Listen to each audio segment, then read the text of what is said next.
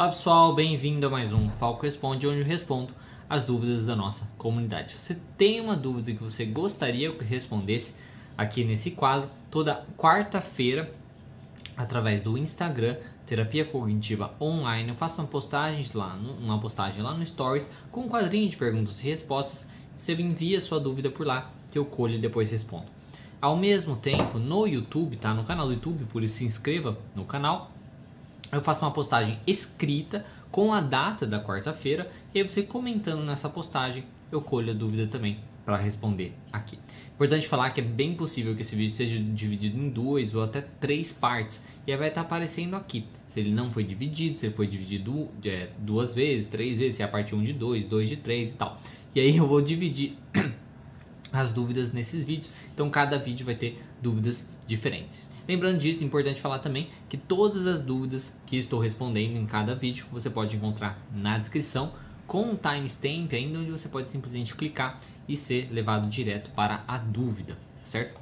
Eu acho que é basicamente isso. E lembrando também que na segunda-feira esse quadro vai ao ar no nosso podcast, nas melhores plataformas de podcast que você pode encontrar com o psicólogo Diego Falco. Então, sem mais delongas, vamos à primeira pergunta.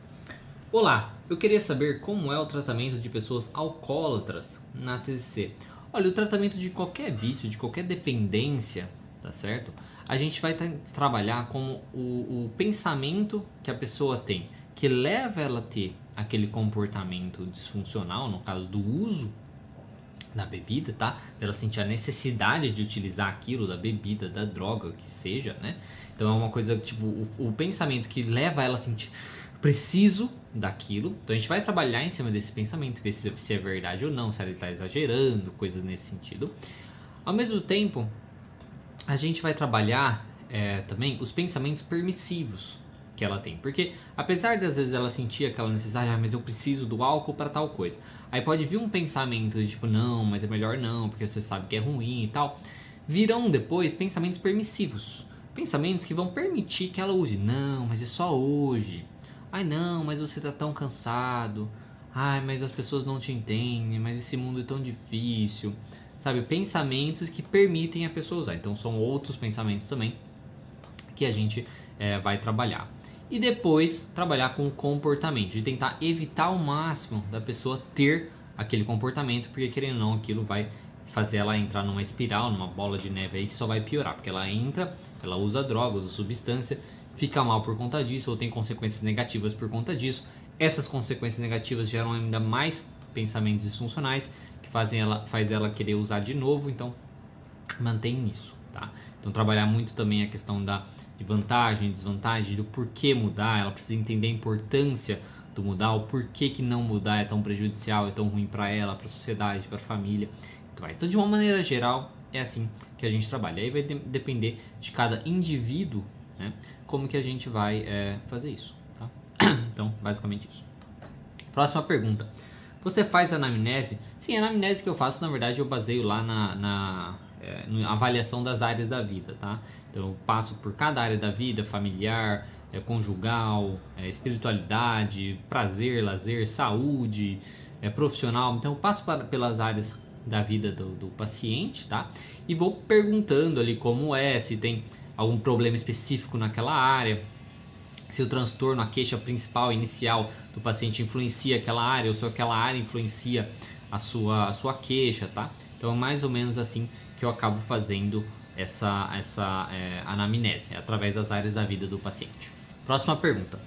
É, como lidar com um cliente que não fala na escola e na terapia por trauma, mas interage bem em casa?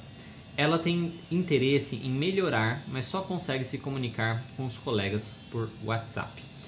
Olha, se ela se comunica, né, é, no caso com os, com os, colegas por WhatsApp e tudo mais, você pode tentar se comunicar, está pensando aqui assim, se comunicar por WhatsApp com ela, tá? Então, se, se ela não fala também na terapia, às vezes você se comunicar com, por WhatsApp com ela pode ajudar ela a ir perdendo essa, esse medo e tudo mais. Porque primeiro é, pode ser interessante isso, você entrar no meio do paciente, entender esse funcionamento dele, de você entrar como ele se comunica e daquela maneira, entendendo isso, você pode ajudá-lo a sair daquilo, porque de outra maneira é um pouco é, mais difícil. E é uma coisa muito específica, né? Esse caso que você está é, falando, né? Tipo, porque se a paciente não fala, ela não interage, tudo mais, fica um pouco mais difícil.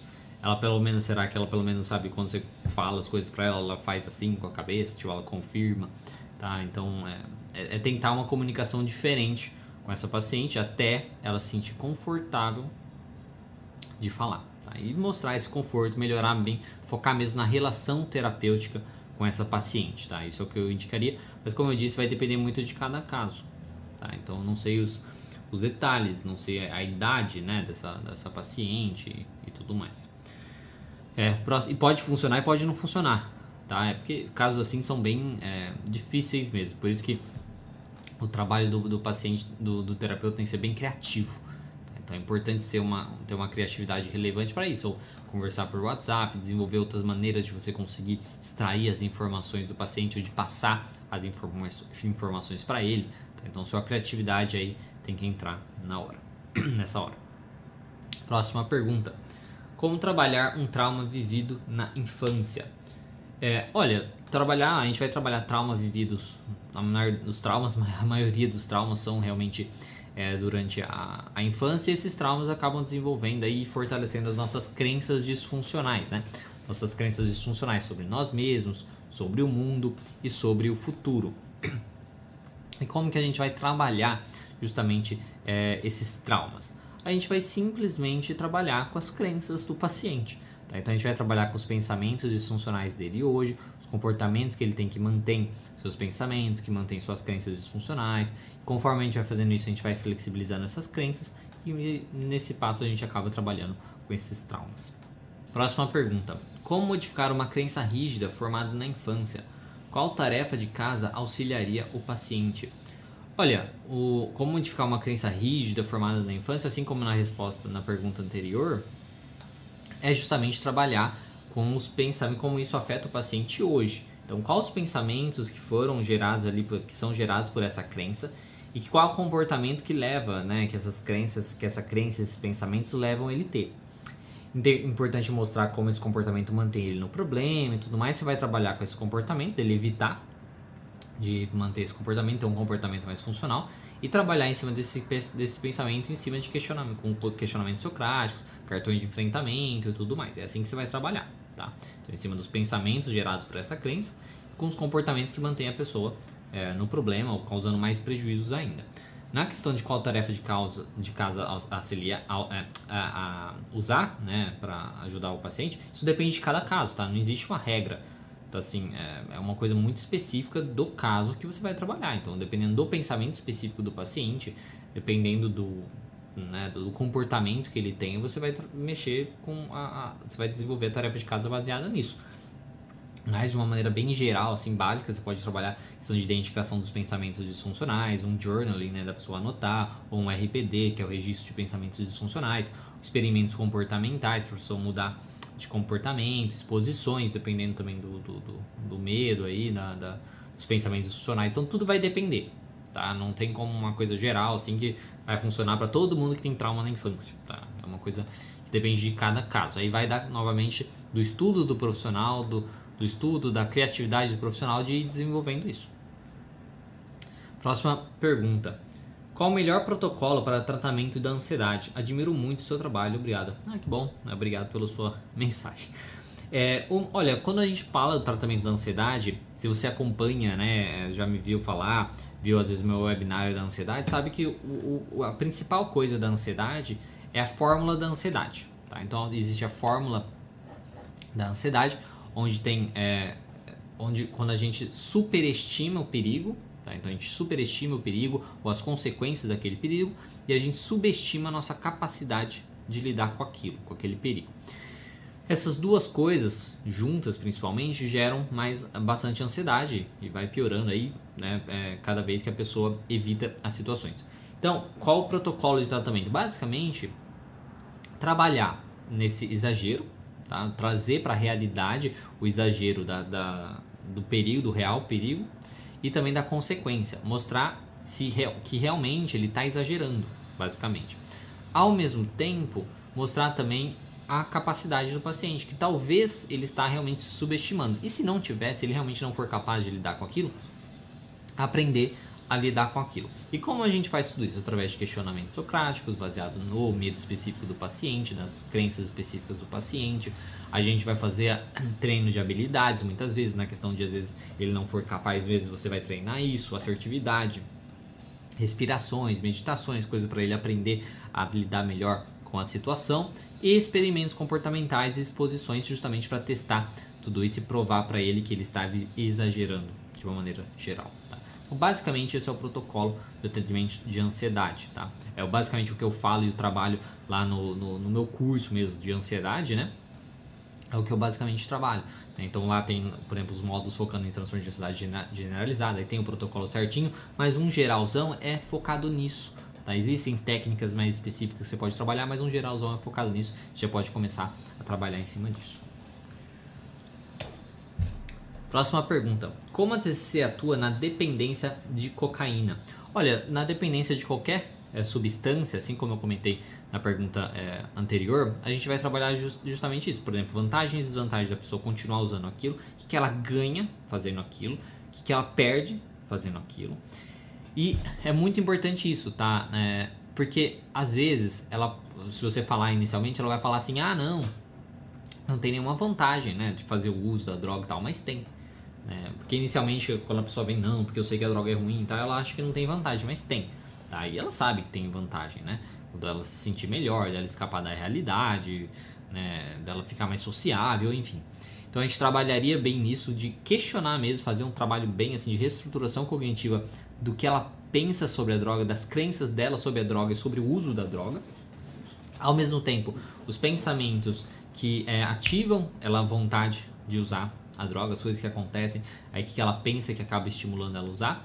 Os pensamentos permissivos, tá? Que fazem ela, é, permitem ela utilizar, ah, mas é só hoje, ah, mas tá, o dia foi tão difícil, coisas assim.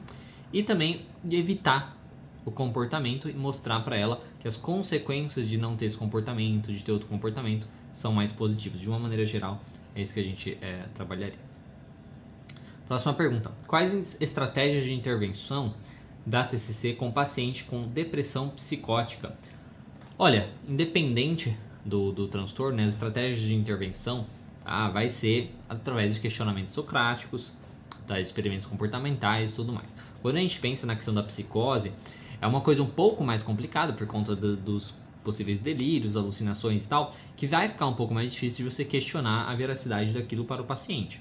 E aí vai de você começar a desenvolver a sua relação terapêutica com o paciente. Então você precisa ter uma ótima relação terapêutica com o paciente para que ele te escute, justamente, né? para que ele é, acredite no que você está falando, para que ele confie em você quando você quiser confiar nele, tá? Quando você quiser é desafiar os seus pensamentos e tudo mais e estimular ele a ter uma ativação comportamental, agir e tudo mais. Então o primeiro passo é trabalhar com essa relação terapêutica, tá? Então, entenda o paciente, entenda os gostos dele, discuta sobre essas coisas, melhore realmente a, a, essa relação, mostre que você está ali, mostre que você se importa, mostre que você sabe como lidar com o problema dele. Então, melhore essa relação terapêutica e depois você vai trabalhar com a depressão como você sempre trabalha, com reestruturação cognitiva, ativações comportamentais e por aí vai em cima das distorções cognitivas né? E também em cima da, das crenças, né? Do, da tríade cognitiva, né? Que é o, o pensamento do paciente sobre ele mesmo, sobre o mundo e sobre o futuro.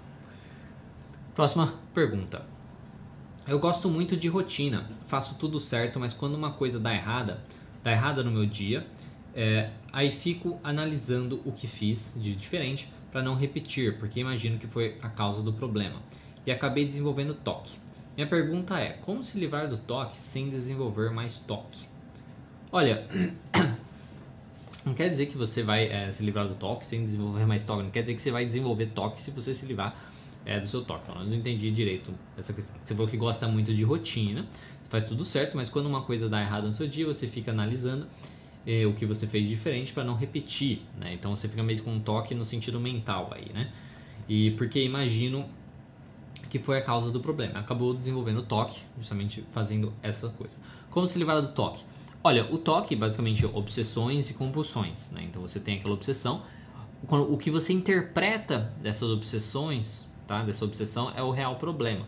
Então, você acha que ela vai acontecer, você acha que ela é real, se você valor, super valoriza ela, você acha que ela nunca vai passar, coisas nesse sentido, é o que faz você ter a compulsão, faz você agir de uma maneira que vai cessar aquilo, que vai impedir aquilo de acontecer e tudo mais. Então o trabalho tem que ser justamente em cima dessa sua interpretação. E você precisa testar essa interpretação e mostrar que talvez essa interpretação está exagerada, que está errada e desenvolver uma nova interpretação sobre isso. Se livrar completamente, você não vai se livrar, tá? Porque as obsessões a maioria das pessoas tem e tudo mais.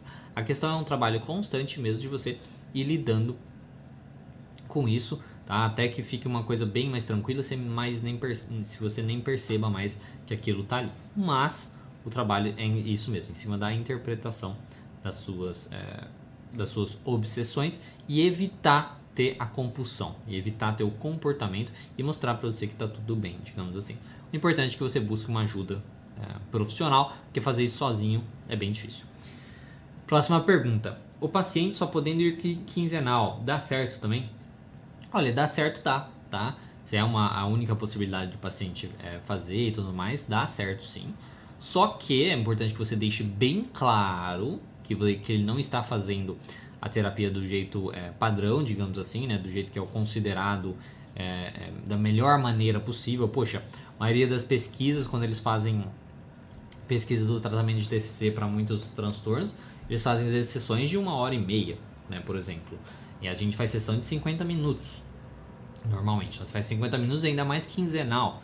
Então é uma coisa assim que é, vai ter um efeito? Vai, tá? Vai diminuir a possibilidade daquilo. Por conta disso, o, o empenho do paciente, do cliente, tem que ser muito maior.